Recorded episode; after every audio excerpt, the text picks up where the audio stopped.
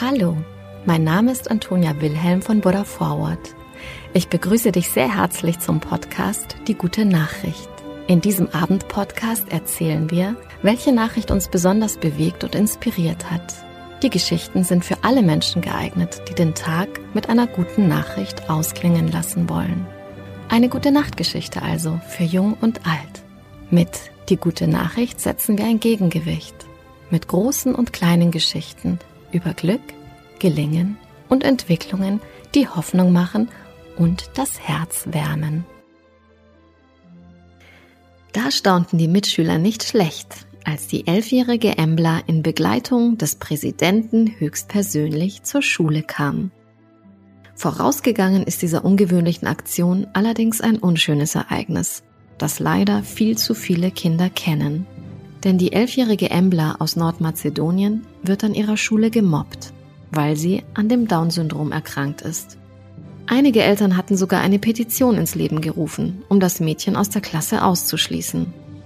Um diesen verletzenden Sticheleien ein Ende zu setzen, begleitete sie nun der Präsident des Landes höchstpersönlich zur Schule. Embla machte sich also Hand in Hand mit Präsident Stevo Pendarovski auf den Weg zu ihrer Schule. Begleitet von der Familie der Elfjährigen wollte Pendarowski so ein Zeichen setzen. Inklusion ist ein Grundprinzip, das unterstützt werden muss. An der Schule angekommen, verdeutlichte Pendarowski seinen Einsatz. Er wolle die Familie unterstützen und zeigen, dass alle Menschen in dieser Gesellschaft gleich seien. Ich bin gekommen, um mich zu solidarisieren, wir müssen die Aufmerksamkeit auf die Menschen richten, die besondere Bedürfnisse haben, um sie nicht auszuschließen.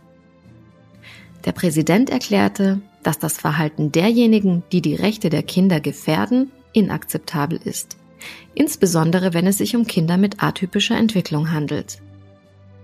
Sie sollten nicht nur die Rechte genießen, die ihnen zustehen, sondern sich auch auf der Schulbank und dem Schulhof gleichberechtigt und willkommen fühlen.